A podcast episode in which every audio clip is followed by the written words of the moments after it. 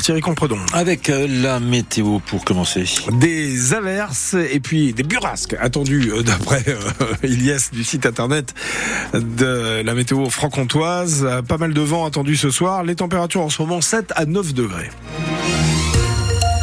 Le maire de Grandvillard soupçonné d'utilisation abusive de l'argent public. Christian Rayot est en effet visé par une enquête préliminaire du parc de Besançon après un signalement de l'association Anticorps pour des soupçons de prise illégale d'intérêt. En cause, le vote de différentes subventions financières par la mairie de Grandvillard à destination du club de foot de la commune dirigé par Sébastien Rayot, le fils de Christian Rayot.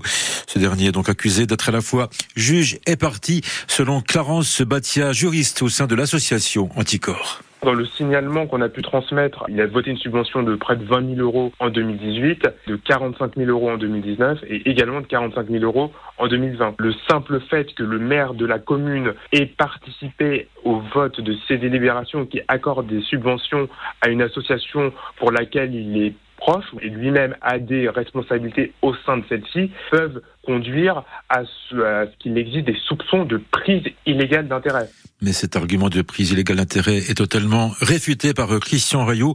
Il se défend d'avoir voulu enrichir qui que ce soit et surtout pas le club de foot de Grandvillard pour qu'il y ait prise illégale d'intérêt, il faudrait que ce soit une société commerciale et que j'ai des actions, j'ai un intérêt financier au sein du football club. Football club est une association de loi de 1901 à but non lucratif. Moi, ça fait 35 ans que je suis maire, ça fait 35 ans qu'on vote, euh, qu'on vote des subventions aux associations sportives locales et aux autres, et notamment au football club de Grand Villa. Voilà, c'est pas le football club de Grand Villa qui a le plus de subventions par rapport au nombre d'adhérents. Le football club ne m'appartient pas, point barre. J'ai aucun intérêt financier là-dedans. Et le parquet de Besançon doit maintenant se prononcer sur les suites à donner à cette affaire. Une affaire de violence conjugale sera jugée cet après-midi en comparution immédiate au tribunal de Montbéliard samedi dernier à Audincourt. Un homme âgé de 44 ans s'était rendu chez son ex-compagne à Montbéliard. Il l'avait frappé à coups de poing avant de prendre la fuite. L'homme venait de sortir de prison. Le gouvernement annonce un nouveau plan de lutte contre les pénuries de médicaments parmi les solutions envisagées. Une information en temps réel des médecins des pénuries lorsqu'ils rédigent leurs ordonnances.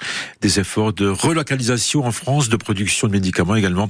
L'an dernier, 5000 signalements de rupture ou de risque de rupture ont été effectués, un chiffre en hausse de 30% par rapport à 2022. Aurore Berger est en déplacement dans le Doubs aujourd'hui. Une visite sous le thème de la place des femmes de la ruralité. La ministre chargée de l'égalité entre les femmes et les hommes se rendra en fin de matinée au café épicerie La Récréation à Aunan, à côté de Montenoy. Un café tenu par des bénévoles. Elle s'en ira ensuite dans un élevage de vaches laitières à Villers-le-Lac. Et ce, à deux jours de l'ouverture du Salon de l'agriculture à Paris. Des agriculteurs toujours mobilisés malgré les nouvelles annonces hier de Gabriel Attal en faveur du monde agricole. Et puis à Rougemont-le-Château, dans le territoire de Belfort, l'ancien hôtel-restaurant Barda s'offre une nouvelle jeunesse. Laissé à l'abandon depuis maintenant plus de 40 ans, l'établissement historique et emblématique du pays sous-vosgien va revivre au cœur du village, 1200 mètres carrés avec sa mythique salle de bal. On vous dit tout tout à l'heure dans le journal de 8 heures.